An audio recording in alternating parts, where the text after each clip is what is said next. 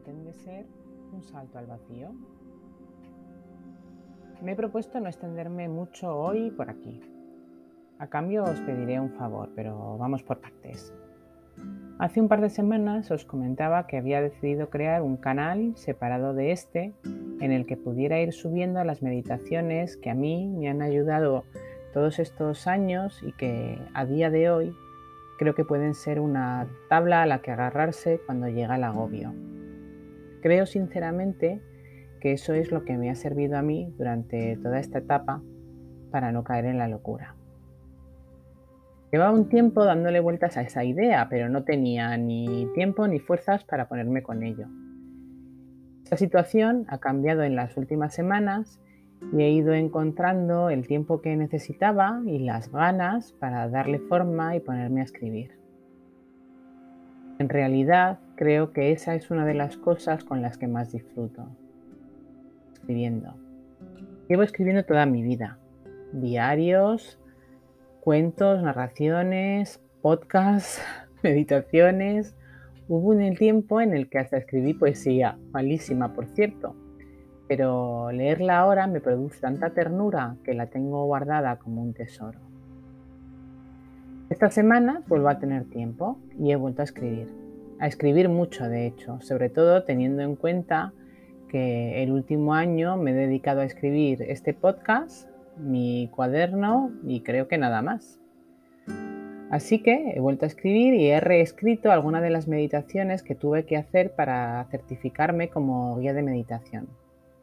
He creado otras prácticas nuevas y me he visto con la energía necesaria para poder iniciar este otro proyecto. Así que, si la informática no falla, ya estarán en el aire algunas de esas meditaciones y otras se irán cargando poco a poco.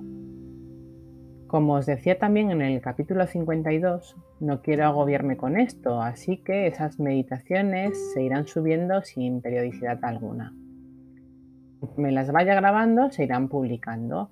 Lo mismo, dos semanas no hay ninguna nueva y a la tercera subo tres de golpe. No quiero comprometerme a periodicidad alguna más allá de la que me supone este podcast. Este es un proceso que estoy disfrutando mucho, pero no sé si en el momento en el que empiece a concebirlo como una obligación no dejaré de disfrutarlo y terminaré dejándolo en el olvido. Es por eso por lo que he decidido hacerlo de esta forma. Y tal y como ocurre con este podcast, no sé a dónde me llevará ese camino, solo quiero disfrutarlo con la misma calma e intensidad con la que disfruto de Confía y Salta. La meditación fue lo que me dio la luz que necesitaba para dar ese salto. Ayer comentaba con Carlos, con mi marido, que cuando te sientas a meditar no ves nada claro. Es como el agua turbia. Hay tantas cosas que la enturbian que no te permiten distinguir lo que es agua de lo que son sedimentos, de lo que es suciedad. Pero si tienes un poco de paciencia y un mínimo de constancia, y yo no la tenía, os aseguro que no la tenía, cuando empieza a pasar el tiempo, esos sedimentos que enturbian el agua empiezan a posarse en el suelo y uno empieza a ver con algo más de claridad. Eso no significa que en esas sentadas que haces, cuando realizas esta práctica, no acudan a tu cabeza todos los pensamientos y conexos que acuden también a lo largo del día. Pero de alguna manera, meditar hace que luego en tu día a día veas esa realidad desde un prisma un poco más amplio. Es como si llegaras a lugares de tu interior a los que no habías llegado antes. Cuando se posan esos sedimentos, esos pensamientos, te ves de una forma un poco más nítida, diría yo. Meditar fue lo que me permitió confiar y saltar.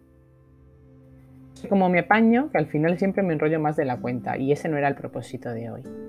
Mi propósito era solo el de contarte que medita, confía y salta está en el aire y que si hoy tienes un hueco y te apetece, le des al play en ese otro canal. Lo que te vas a encontrar allí son solo meditaciones. Nada de historietas personales, proyectos u objetivos. Solo un canal al que acudir si te apetece o necesitas escuchar una voz para callar el ruido mental que tengas en ese momento. Y aquí viene el favor. Si lo haces, si le das al play y en algún momento escuchas alguna de esas meditaciones, te pediría que me lo hicieras saber de alguna forma y que me contaras cómo te has sentido, qué te ha parecido. Todos necesitamos tener una respuesta acerca de lo que hacemos. Menos tenemos que tener esa respuesta si queremos mejorar, si queremos hacerlo bien e intentar ayudar en la medida de lo posible a los demás. En ese caso necesitamos saber si estamos haciéndolo bien, en qué podemos mejorar. Nunca he pedido feedback, como se dice ahora, sobre lo que he hecho a lo largo de mi vida.